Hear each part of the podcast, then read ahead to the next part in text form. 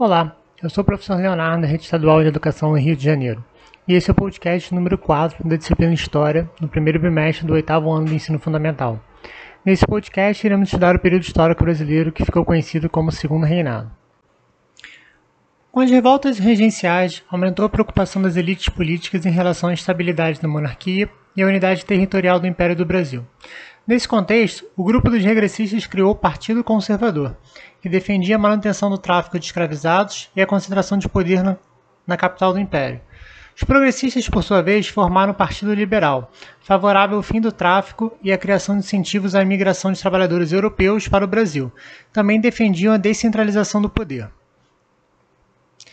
Pressionado pela crise política, o regente Feijó renunciou ao cargo e, em seu lugar, assumiu o conservador Araújo Lima, em 1838. A oposição aos conservadores não deu trégua. Em 1840, os liberais lançaram uma campanha pública pela antecipação da maioridade de Pedro de Alcântara, então com 14 anos de idade, defendendo que apenas um rei no trono garantiria estabilidade ao país. Os conservadores, por sua vez, culpavam a criação das assembleias legislativas provinciais pelas rebeliões, uma vez que eles haviam garantido autonomia às províncias. Por isso, em maio de 1840, Araújo Lima decretou a Lei de Interpretação do Ato Adicional, limitando novamente a autonomia das províncias. A campanha pela maioridade ganhou apelo popular, e provavelmente do próprio príncipe. Nesse contexto, o parlamento aprovou a maioridade de Pedro de Alcântara. Em julho de 1841, ele assumiu o trono com o título de Dom Pedro II. Iniciava-se assim o segundo reinado no Brasil. Responsáveis pelo projeto de lei que antecipou a maioridade de Dom Pedro II, os liberais foram chamados pelo jovem imperador a compor o primeiro ministério de seu governo. No entanto, como os conservadores possuíam a maioria na Câmara dos Deputados, os liberais solicitaram ao imperador que dissolvesse o parlamento e organizasse novas eleições. Realizadas em outubro de 1840, as eleições ficaram marcadas pelo uso da violência por ambos os lados. Espancamentos assassinatos de eleitores e adversários políticos, roubo de urnas e fraudes na contagem de votos explicam por que essa disputa pela hegemonia das urnas ficou conhecida como eleições do cacete. Os liberais saíram vitoriosos. Insatisfeitos, os conservadores exigiam que o imperador destituísse o gabinete liberal e convocasse novas eleições. Os liberais reagiram organizando revoltas em São Paulo e Minas Gerais, que foram rapidamente sufocadas pelas tropas imperiais. Visando estabilizar a situação política no país e garantir a governabilidade, Dom Pedro II criou em 1847 o cargo de presidente do Conselho de Ministros, medida que instituiu o parlamentarismo no Brasil. Mas como funcionava esse sistema parlamentar? O imperador, utilizando-se do poder moderador, nomeava o presidente do Conselho de Ministros, que escolhia os integrantes de seu gabinete ministerial.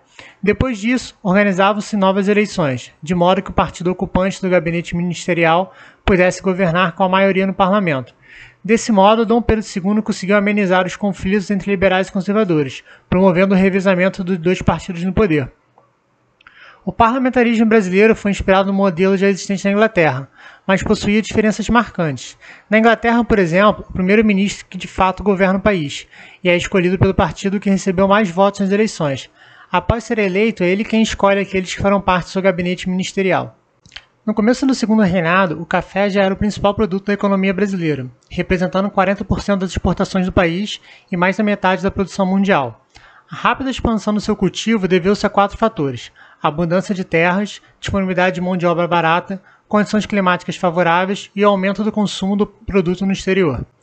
A economia cafeeira contribuiu para o surgimento das estradas de ferro no Brasil.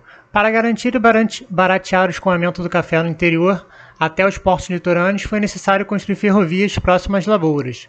A primeira do país foi a Estrada de Ferro Mauá, inaugurada em abril de 1854 no Rio de Janeiro, que ligava a vila de Inhomirim, na região serrana, à Baía de Guanabara.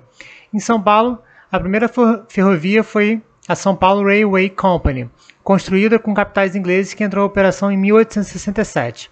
Ela ligava a cidade de Jundiaí, no oeste paulista, ao Porto de Santos. Depois dela, outras estradas de ferro foram construídas em São Paulo, com recursos dos próprios cafeicultores, como a Paulista, Mogiana e a Sorocabana. O desenvolvimento das estradas de ferro também levou à urbanização e industrialização de algumas áreas, principalmente São Paulo.